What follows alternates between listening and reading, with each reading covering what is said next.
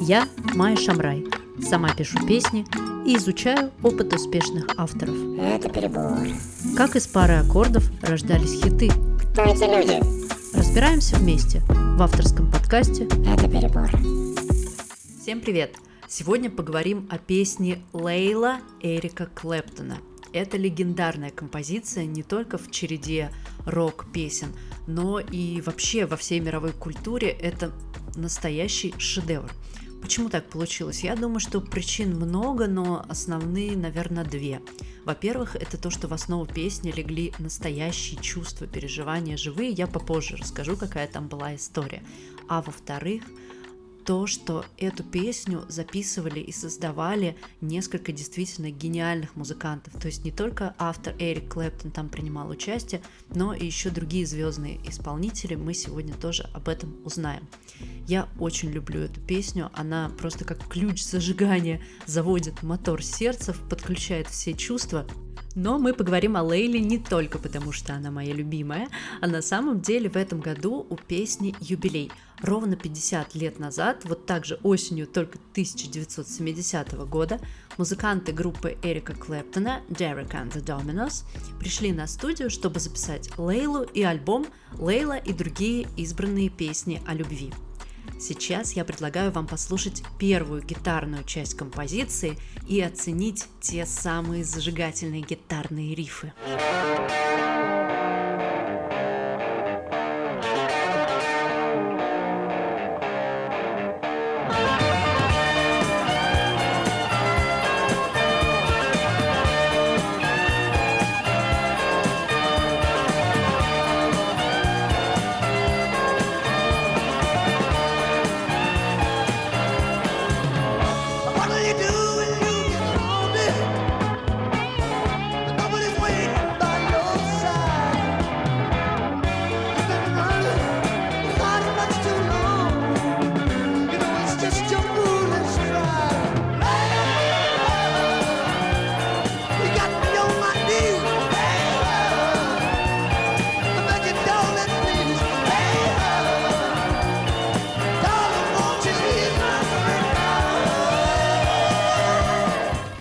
Композиция длинная, она продолжительностью 7 минут.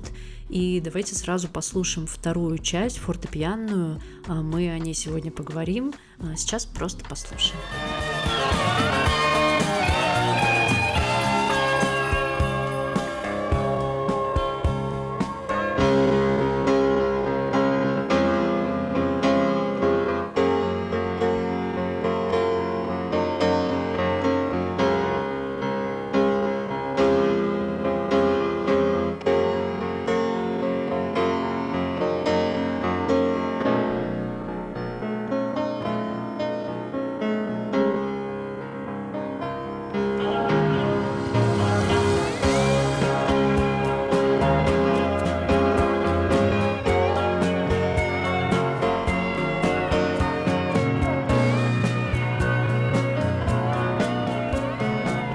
Какова же история создания этой чудесной композиции?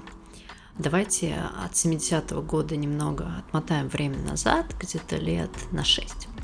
А начало 60-х, что это было такое? А, это время так называемого британского вторжения, когда группы из Старого Света а, были на первых местах в мировых чартах, а, и что важно, в американских чартах. И, конечно же, флагманом и первооткрывателями в этом первопроходцами а, были Битлз. В 1964 году а, вышел а, их фильм Hard Day's Night. Это было время битломании, безумия, когда девушки просто сходили с ума и там могли покалечить друг друга, стояли огромные очереди, чтобы увидеть своих кумиров. И вот э, в- этом во всем безумии а, мы себе представим, что на съемках фильма м, 19 лет самим битлам и тем девушкам, которые вокруг них. Внимание девушек, конечно, кружит голову, очень много вокруг поклонниц, но вот когда на съемках а, Hard Day's Night Джордж Харрисон увидел Патти Бойд, он тут же в нее влюбился. Хотя у нее была нестандартная внешность, щербинка в зубах, милые щечки, как у зайчика, но она была фотомоделью, уже снималась и была очень-очень обаятельная. На самом деле она понравилась всем битлам, но только Джордж Харрисон набрался смелости сразу сделать ей предложение чуть ли не на первой встрече. Ну, она засмеялась, свойственной ей манере милой, и, в общем, ему удалось таким образом хотя бы пригласить ее на ужин. С этого начались их отношения, и уже через два года они поженились. Давайте послушаем Hard Day's Night и представим эту атмосферу молодости и влюбленности. been a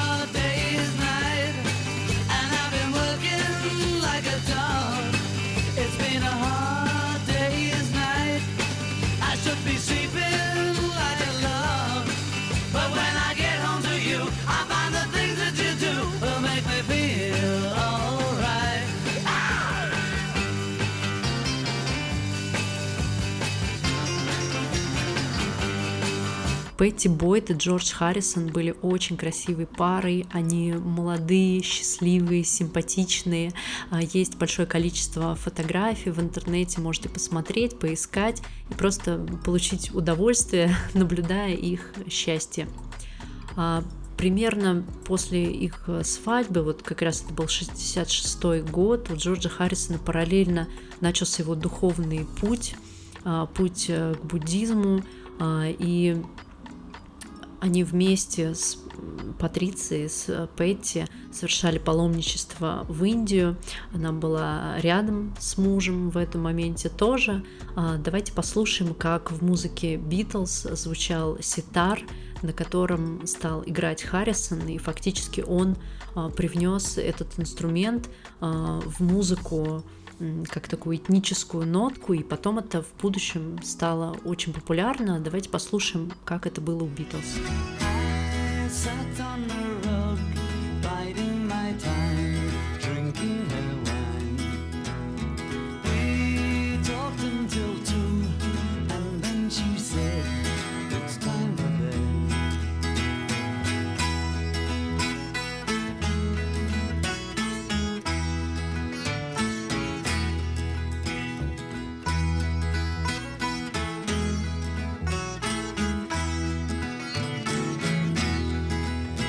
Битлз, а, всей группы, они ездили также в Индию, занимались йогой, медитировали. В 1968 году Джордж Харрисон а, стал вегетарианцем и оставался им всю жизнь.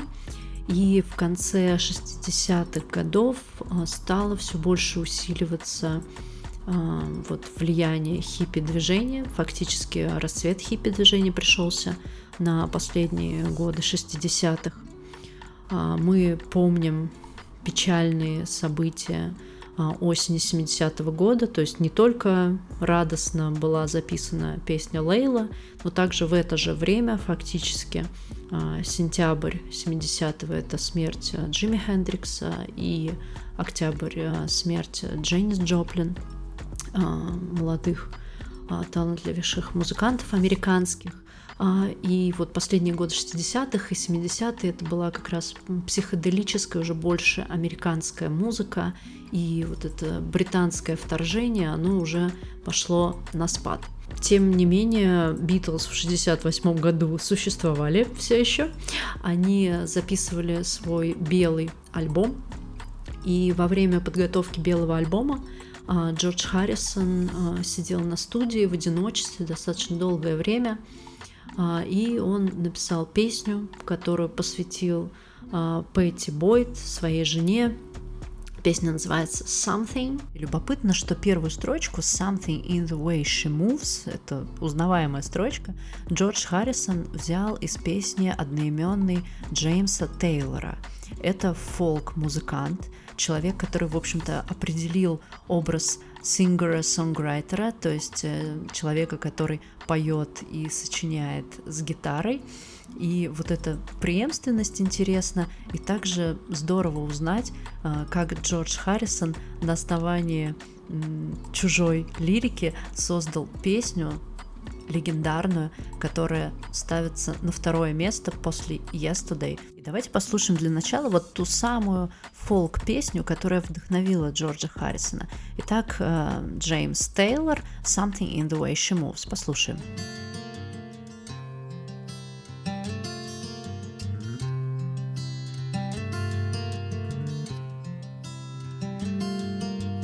Something in the way she moves, looks my way, or calls my name, that seems to leave this troubled world behind. And if I'm feeling down and blue, or troubled by some foolish game, she always seems to make me change my mind.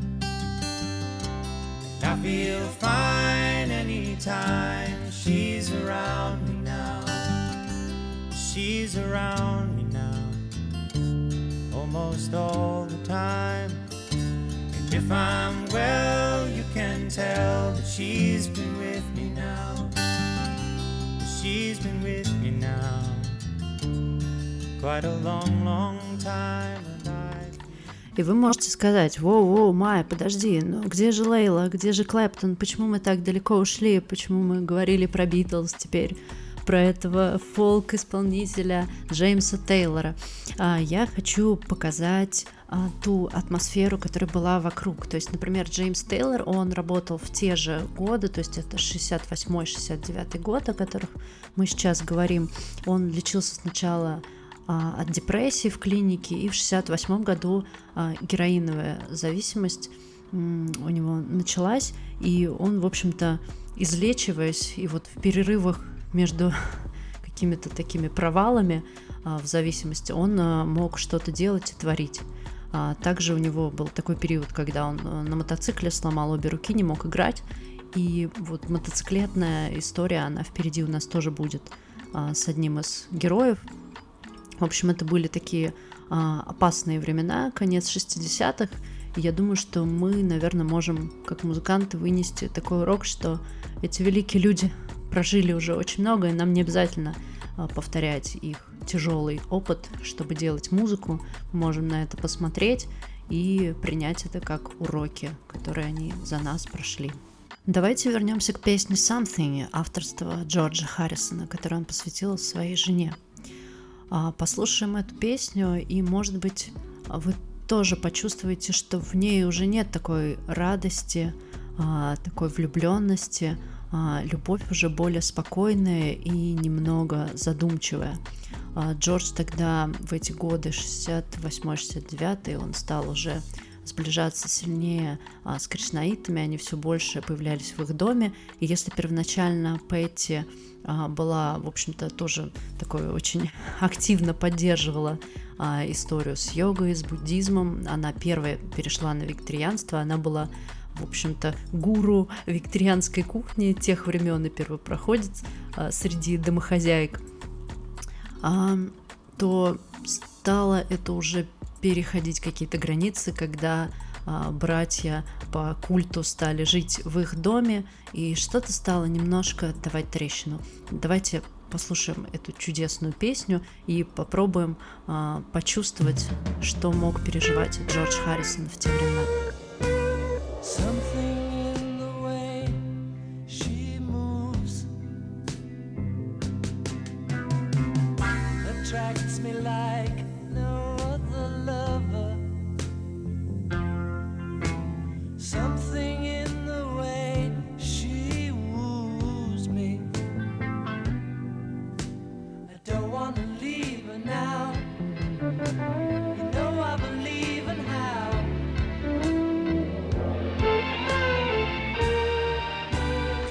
Пати Бойт вспоминает, что Джордж об этой песне сказал ей достаточно сдержанно, что-то в духе «ну вот, это тебе». На самом деле Джордж много раз переписывал эту песню, и в том числе в одной из версий на гитаре сыграл Эрик Клэптон.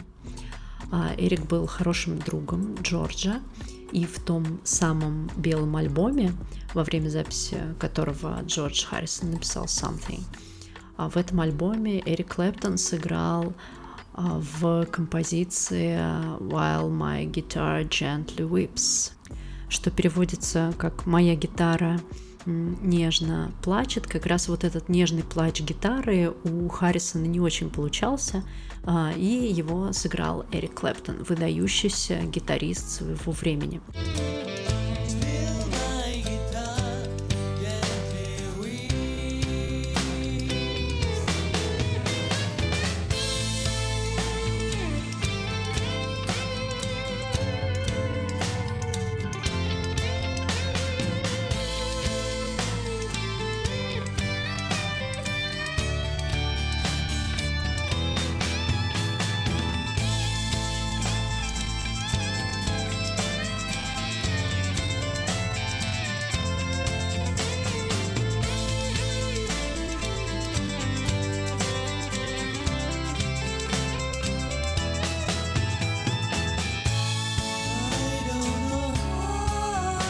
Вот так по-дружески, без обид, а, Джордж Харрисон в своей композиции уступил место другу, гитаристу, который сыграл лучше. Но и Джордж встречно помогал Эрику в его творчестве. Когда группа Крим а, писала альбом Goodbye, нужно было, чтобы каждый из исполнителей написал свою песню. Кстати, группа Крим — это супер группа, так называемая. Это значит, что в ней играют звездные музыканты. А потом дальше создавались другие супергруппы, но о них как-нибудь в другой раз. Так вот, у Эрика Клэптона его песня для этого альбома не была написана, и они сидели с Харрисоном друг напротив друга, и Харрисон писал слова, и в какой-то момент написал «bridge». «Bridge» — это мост, ну, то есть это значит переход в песне «bridge», по-русски так и называется. И из-за того, что почерк был не совсем понятный, и из-за того, что это было вверх ногами, а, Эрик прочитал «Badge», так песню и назвали. А потом а, зашел немного на веселе Ринго Стар и выдал строчку про лебедей в парке. В общем, получилась такая забавная композиция. Вышла в 69 году, и Джордж Харрисон был там указан из-за контрактных обязательств не могли указать его реальное имя, он был э, указан как Ланджело Мистериозо.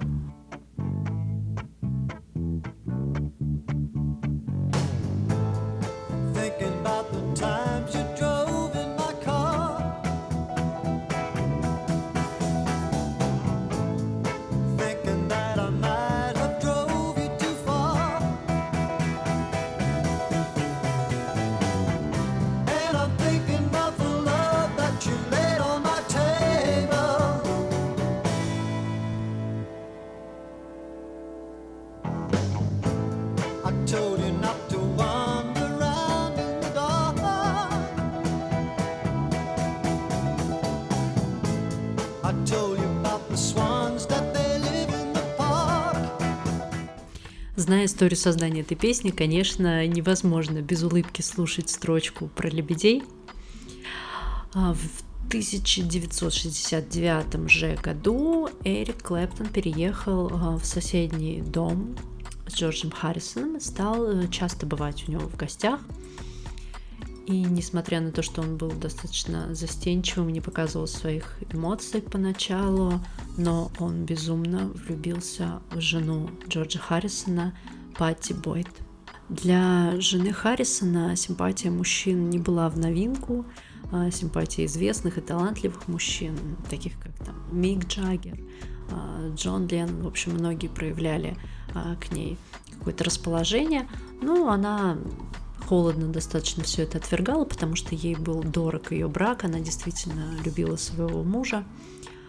Но однажды, как, каково же было ее удивление, когда Эрик Клэптон э, договорился с ней о встрече и поставил ей песню, которая ее потрясла. Эта песня была Лейла.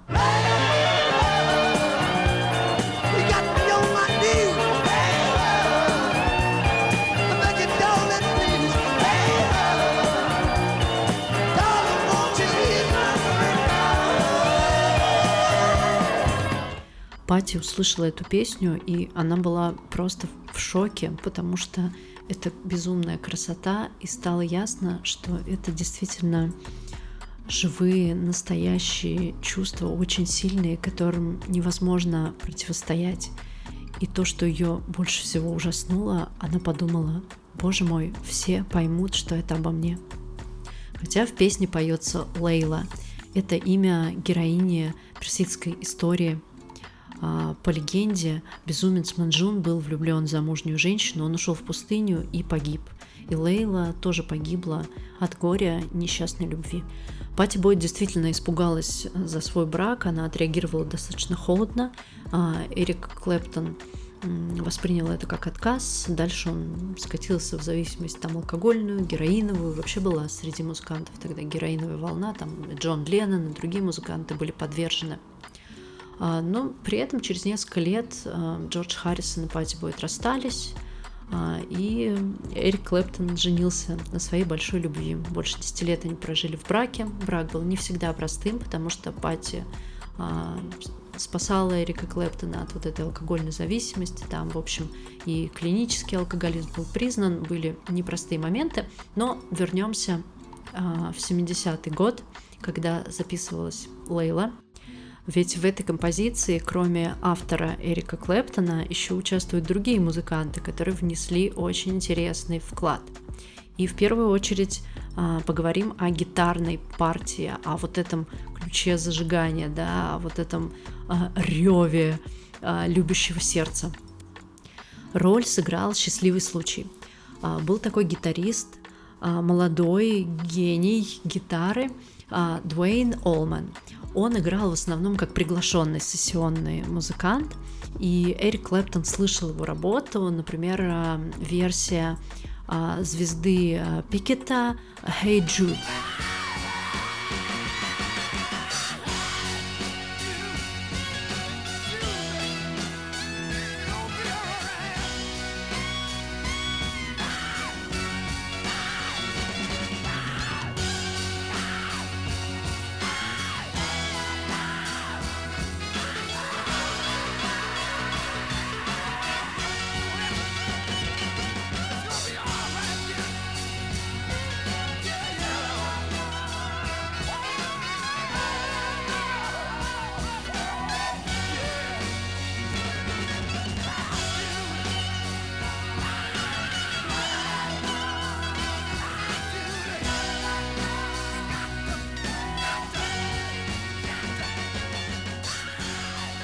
И когда Эрик Клэптон договаривался о том, что будет записывать Лейлу на студии Тома Даута, они сидели с Томом Даутом, все это обсуждали, а, зазвонил телефон и звонил Дуэйн Олман. Он сам звонил, он сам уточнил то, что М, Эрик Клэптон будет записываться, у меня будет завтра, а, в тот же день кон- концерт неподалеку, я могу зайти и поучаствовать.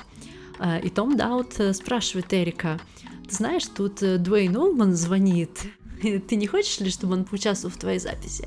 А Эрик Клэптон такой, это тот самый парень, который играет вот эту вот э, супер партию Hey Jude. Ну да, это он, да это же вообще круто. И вот так, фактически случайно, Дуэйн Олман стал участвовать в записи. А, как вспоминает том Даут, когда Эрик Клэптон и, и Олман друг друга увидели, а они практически не разговаривали. То есть там разговор, разговор был в духе «Hey man, hey man». А, Они сразу стали говорить на языке музыки. Две гитары.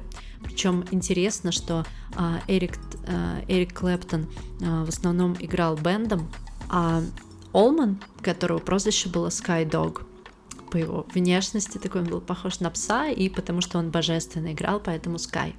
Он играл на Гибсоне, и у него была такая слайд э, техника игры.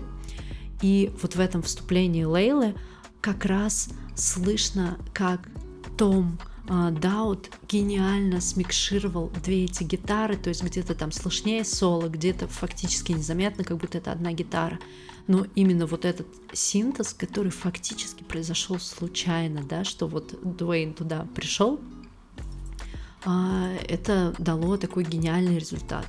А, При этом Дуэйн э, через год осенью разбился насмерть на мотоцикле в 24 года, и фактически вот эта его звездная такая запись, это действительно счастливый случай.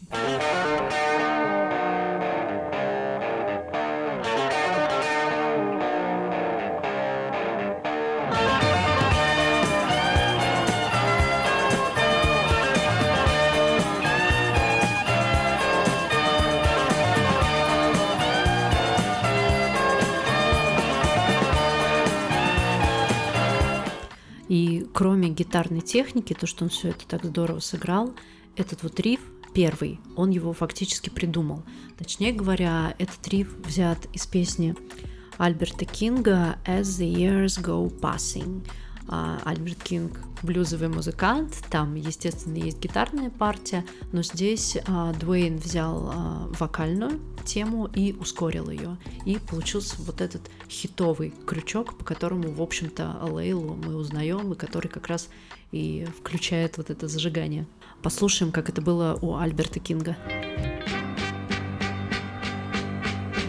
There is nothing I can do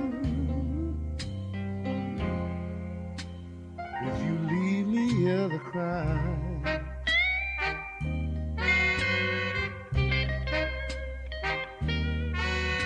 There is nothing I can do if you leave me here to cry.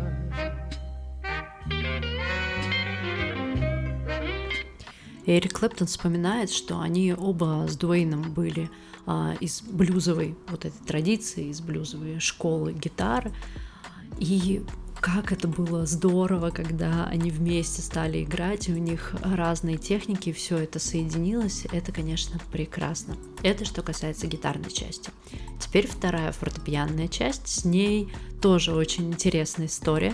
Фортепиано было записано где-то примерно через три недели после того, как а, была сделана первая часть, и как это было. Эрик Клэптон увидел, что а, барабанщик Джим Гордон по вечерам там записывает э, в студии какой-то свой материал, и вот он на клавишах играет какую-то интересную мелодию. И Эрик сказал, М, классно, слушай, мне нравится, а можно мы вот это вот возьмем в Лейлу? И решили э, добавить эту партию. И из-за того, что барабанщик все-таки достаточно ровно играл, а, туда доба- попросили э, эту же партию сыграть клавишника, и Том Даут потом свел две партии, получилось, что фортепианная часть сыграна в четыре руки, более ровно сыграл барабанщик Джим Гордон и более свободно, с чувством а, профессиональный клавишник – и здесь интересное не заканчивается, потому что оказалось, что эта мелодия не принадлежала Джиму Гордону. Оказывается, автор этой мелодии его бывшая девушка Рита Кулич, и она писала эту мелодию для своей сестры Присциллы. И когда Рита услышала, что эта мелодия издана, она пыталась добиться как-то справедливости, но ее не включили в авторы, она не получила ни цента, хотя понятно, что Лейла а, заработ... ну, принесла много денег своим авторам. А правда, выпустила эту песню на виниле а, через несколько лет. Можем послушать, как у нее это прозвучало.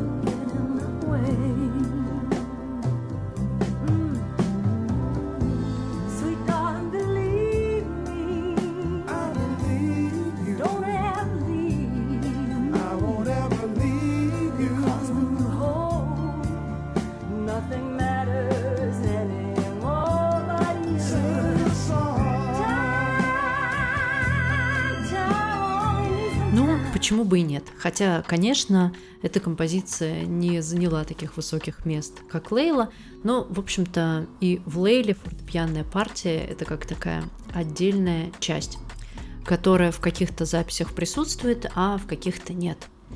барабанщик, который как раз наиграл не свою мелодию, он имел достаточно сложную судьбу, у него начиналась уже тогда и потом стала прогрессировать шизофрения, и в конце 80-х он в приступе этой шизофрении убил свою мать, и, в общем-то, он до сих пор находится в местах а, лишения свободы, а, в какие-то периоды времени с ним проводят какие-то собеседования, но понятно, что он невменяемый, и, в общем, там история довольно грустная.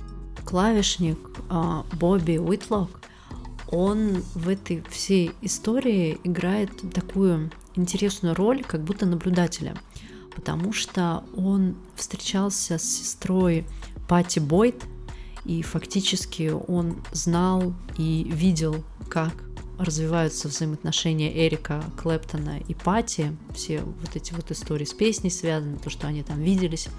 И также а, Бобби знал о том, что барабанщик а, Джим Гордон вместе с Ритой а, там на фортепиано сочиняли материалы, то, что Рита Кулич как раз сочинила вот эту мелодию. И э, на самом деле клавишник был против того, чтобы включать эту фортепианную тему в песню. А, непонятно, правда, почему он был против, то ли потому, что он понимал, что это немного щекотливо в плане авторского права, то ли потому, что с точки зрения композиции она ему считалась чуждой. Но говорит он о чуждости, что вот эта фортепианная часть, она вообще не имеет никакого отношения к песне Эрика. То, что песня Эрика, она вся о чувствах а, к Пати, а вот вот этом а, сильном таком крике души а, и совершенно вот эта такая радостная мажорная а, часть, она никак туда не клеится. При этом сам Бобби Уитлок, он великий музыкант, тоже я так между делом про него говорю, но на самом деле сам Элтон Джон, когда приходил на концерты, он стоял и просто запоминал как и Бобби, и все остальные музыканты, как они вместе играют. И Derek and the Dominos, вот эта группа, хотя, может быть, ее название не на слуху, она действительно великая. Эти музыканты, они как сессионные музыканты играли и э, в работах Харрисона, Битлз, э, и они очень много играли в других группах. Тот же Джим Гордон, который вот с шизофренией, он э, играл и в ранних каких-то рэп-битах, которые начали появляться в 70-х, и с Запой, и, в общем, со многими-многими другими. Поэтому действительно Лейла вокруг себя собрала гениев. Это такая жемчужина. А я хочу подвести итог и в конце поставить вам а, версию, которая тоже очень популярна.